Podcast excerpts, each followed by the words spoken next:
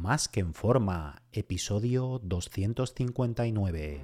Bienvenidos a Más que en forma con Antonio Yuste, el programa donde conseguirás transformar tu físico y rendimiento para ser tu mejor versión con la ayuda de personas extraordinarias que ya lo han conseguido. Aquí no vas a encontrar fórmulas mágicas, tan solo la información que necesitas sobre nutrición, suplementación deportiva y entrenamiento físico y mental que junto con tu trabajo diario hará que alcances cualquier objetivo que te propongas. Este programa es para soñadores que buscan un mejor físico, para comprometidos a trabajar para conseguirlo, para los que no saben por dónde empezar y para los que llevan tiempo estancados en resultados. Ya estás en el lugar correcto. Tu cambio empieza hoy y ahora.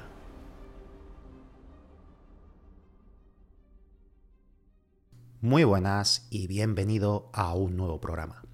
Recuerda que he abierto plazas para que puedas ser tu entrenador y dietista y trabajar uno a uno de la mano online para diseñarte tus dietas, entrenos y llevarte el seguimiento diario para que consigas tus objetivos físicos y de rendimiento de la forma más rápida, segura y sostenible posible. Así que si te interesa que trabajemos juntos, reserva tu cita por teléfono conmigo en antonioyuste.com barra ayúdame. antonioyuste.com barra ayúdame. Ayúdame sin tilde. Antes de empezar el programa, quería comentaros que he cambiado el micrófono a uno más profesional, supuestamente pues de los más tops del mercado, ¿no? que además pues necesita algunos aparatejos para funcionar eh, adicionales porque un micrófono dinámico pasivo que se llama, ¿no? Entonces necesita como unas fuentes de alimentación, ¿no? En concreto, para el que entienda, es el, Shure eh, S7MB. Y para el que no, pues es con el que dicen que Michael Jackson grabó Thriller y el que utilizan pues la mayoría de los tops emprendedores digitales a nivel mundial. Te comento todo esto porque me gustaría que me dijeras qué tal se escucha este programa en concreto con el nuevo micro y me lo pongas en los comentarios, tanto la calidad del audio como em, lo que es el volumen, si se escucha un buen volumen o si necesitáis que lo haga un volumen eh, más alto, ¿vale? Y si lo escucharas peor que en programas anteriores, o sea que me dijera, oye, mira, antes se escuchaba mejor, ¿no? Que también me lo comentes porque de ser así no va a ser culpa del micro, porque está claro que es muchísimo mejor, sino porque sea que tenga que realizar algunos ajustes a nivel de software. Bueno, quitando esto que sí que me gustaría que me lo dejara en los comentarios, entrando de lleno con el programa, lo que voy a comentar de todas las variables que se deberían tener en cuenta para modificar la planificación, tanto del entrenamiento, alimentación, suplementación, descanso y todo lo que nos puede afectar a nuestra mejora de masa muscular y o rendimiento, no es algo que únicamente puedan y deban medir los profesionales. Tú también puedes hacerlo aunque tus objetivos no sean competitivos. Lo que sí que te adelanto es que conllevan algo de implicación diaria por tu parte. Si aplicas todas estas variables para ti o, tu coach medir los resultados, cómo te encuentras y qué modificar, prácticamente cubrirás, mm, si no todo, el 90% de las cosas que van a influir en tus resultados. No pienses que todos los coaches utilizan todas estas variables y las tienen en cuenta. La mayoría de ellos mm, no lo hacen, pero deberían. Sin embargo, hay un pequeño número que sí lo hacen y para un competidor que busca la máxima mejora y ya está en un nivel avanzado y cuesta progresar el medir estas variables, sacar conclusiones y modificar el plan en base a ellas, cambia el escenario en el que siempre se está progresando de la forma más rápida y con el menor estancamiento posible.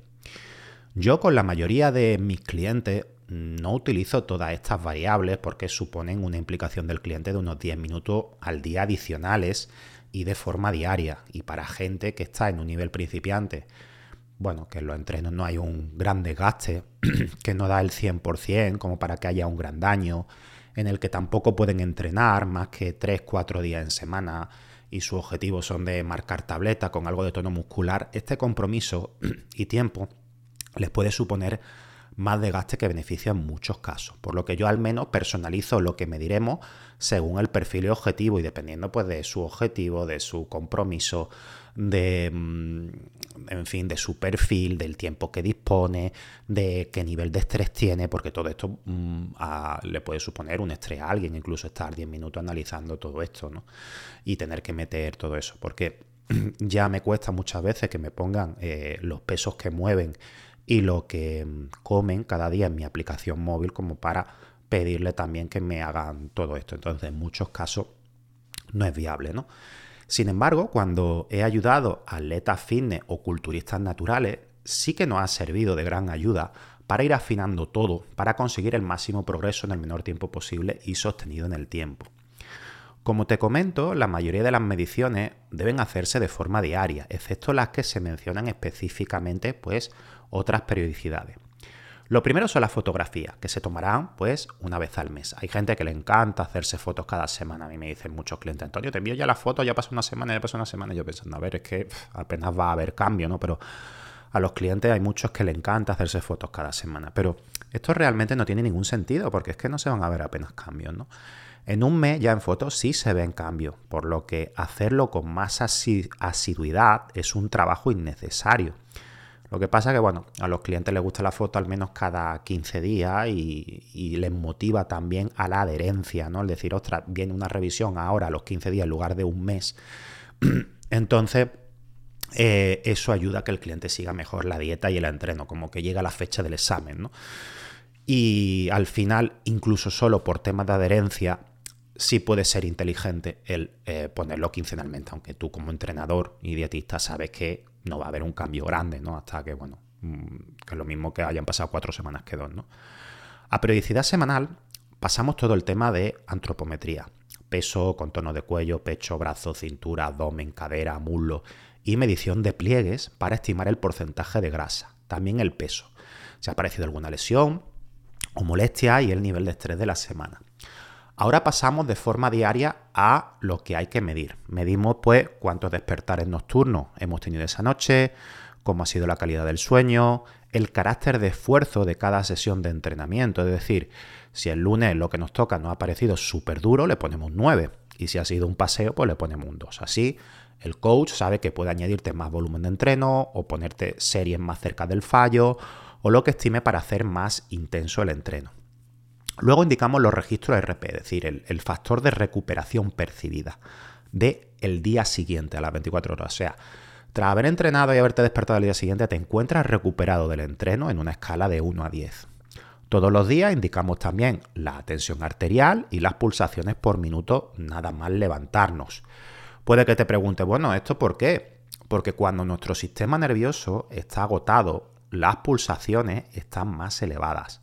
Por lo que si cada semana las pulsaciones cada vez son superiores o al día siguiente tras una sesión en concreto, significa que ese día fue duro para ti en el entrenamiento o analizar qué pasa ese día anterior en tu vida toda la semana que te puede estar perjudicando o simplemente no intensificar el entreno de ese día. Porque incluso el estrés en tu vida diaria eh, puede hacer eh, este cansancio físico, ¿vale? No hay que subestimar lo que mm, el estrés emocional repercute a nivel hormonal y de descanso y, todo, ¿no? Luego indicamos también en una app o en un Excel, según el coach, qué sesión en concreto hemos hecho cada día para poder correlacionar los datos. Por supuesto, lo que hemos comido cada día, los pasos que hemos dado cada día, si has tenido agujeta analizando cada grupo muscular, apuntar los pesos de cada ejercicio y serie para analizar si has progresado te has mantenido. Porque si por tres semanas mantienen los pesos y no los suben y tampoco las repeticiones para el mismo peso, hay un estancamiento que ya el entrenador decidirá si cambiar el tipo de entrenamiento o seguir progresando añadiendo más volumen. Seguimos con la fatiga tras cada sesión de entrenamiento, la sensación de bombeo para cada músculo en cada sesión de entrenamiento, el nivel de estrés que has tenido cada día y qué te lo ha provocado. Como ves, el rellenar todo esto implica, valga la redundancia, bastante implicación por parte del cliente. Y a no ser que se sea un avanzado, haciendo las cosas medianamente bien, se progresa a buen ritmo. que hasta un principiante se podría beneficiar de analizar todas estas variables. Sí, por supuesto que sí. Yo con gente que su objetivo son conseguir el máximo desarrollo muscular, tiene tiempo, gana, súper motivado, comprometido y vamos a estar años trabajando juntos, pues lo hacemos desde el principio. Y, bueno, como sabe, a lo largo de mis 24 años de entreno, yo, a pesar de ser mm, dietista, coach nutricional, entrenador, en fin, un montón de máster, etcétera, ¿no? Eh, yo he contratado coach, algunos de mi círculo cercano y otros supuestos tops nacionales y mundiales que todo el mundo quiere contratar, porque son supuestamente los mejores que, para que me ayudaran a mejorar, porque a mí personalmente me gusta me motiva que me lleve otra persona, porque me comprometo a hacerlo al 100%, confío en esa persona y, y sobre todo porque dejo mi mente libre para centrarme en mis clientes al 100% y no estar rayándome entre comillas o dedicándole tiempo a mi planificación, las modificaciones y todo, y el tener mi, mente al día eh, pensando en mi propia planificación, ¿no? Y me gusta dejarlo a un lado, que me lo lleve otra persona y yo centrar en mis clientes, ¿no? Aparte de monitorizar yo la mayoría de las variables cuando tengo estos clientes atletas comprometidos, actualmente he contratado los servicios de, Carlos Mejía, de Muscle Pain, eh, que me analiza cada semana, semana a semana, todas estas variables. Y es la primera vez que me encuentro por fin que alguien analice todas estas variables semana a semana. Todo esto tiene un gran compromiso por ambas partes. Por la suya, de revisar todos estos datos semana a semana, y modificar según los datos la dieta y entreno cada semana si es necesario. Aunque muchas veces solo se modifica algo el entreno, la mayoría de las veces, y, por la mía de estar apuntando esto todos los días. Por lo que, eh, porque lo que no funciona es coger un día a la semana y decir, venga, relleno todos los datos hoy de toda la semana. Porque al final pones lo que te parece mm, que, que dice, venga, no se asemeja a la realidad de lo que ha vivido ese día y con la nutrición igual. Cuando se rellena en la nutrición, venga, he comido esto, he comido lo otro, tal, se te olvidan esas aceitunas, se te olvida esa cerveza, se te olvidan muchas cosas, ¿no? Y lo que tú recuerdas realmente no se ajusta a lo que realmente ha pasado si lo apuntas en el día, ¿no? Son demasiados datos. De cada grupo muscular, como has visto, se piden varios datos de recuperación, agujeta, que o lo apunta ese mismo día o al siguiente o no te va a acordar exactamente de la puntuación que darle a cada cosa de cada músculo del cuerpo. Y además es muy barato el, servicio que ofrece Carlos. Por eso, si tienes un perfil en el que deseas conseguir un físico fitness de alto nivel, no te recomiendo que contrates al entrenador o nutricionista supuestamente top en ámbitos de fitness, porque yo el único que he encontrado que mida todo esto es Carlos a día de hoy y he contratado mucho, algunos pagándole un dineral, tanto a nivel nacional como internacional. Además que los entrenadores tops se dedican pues a sus caballos de carrera, que le dan la fama y a ti te hará un copia y pega y va a pasar de ti absolutamente. Por lo menos lo que conozco en España y mi experiencia con ellos. Lógicamente por pedirte estos datos no es garantía que sus prescripciones vayan a ser mucho mejores que las de otros ni los resultados van a ser mejores. Pero un buen profesional es mismo profesional analizando todo esto y teniéndolo en cuenta semana a semana, va a conseguir mucho mejores resultados que sin hacerlo, porque tiene mucho más datos.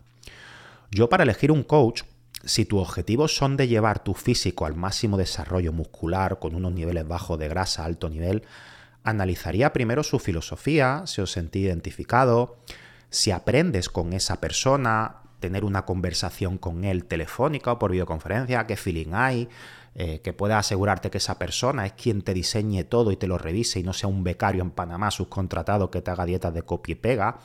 O sea, que pueda hablar con esa persona por teléfono todas las semanas y que analice todas estas variables.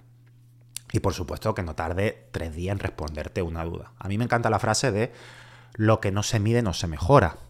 Entonces, eh, piensa que mm, tu entrenador y dietista, mientras las máximas variables controle y analice, más información tenga, mejor te va a poder ayudar. Espero que no te sirva, que te sirva de ayuda, perdón, para no tirar tu dinero y hacer una buena lección. Un fuerte abrazo y te espero en el próximo programa.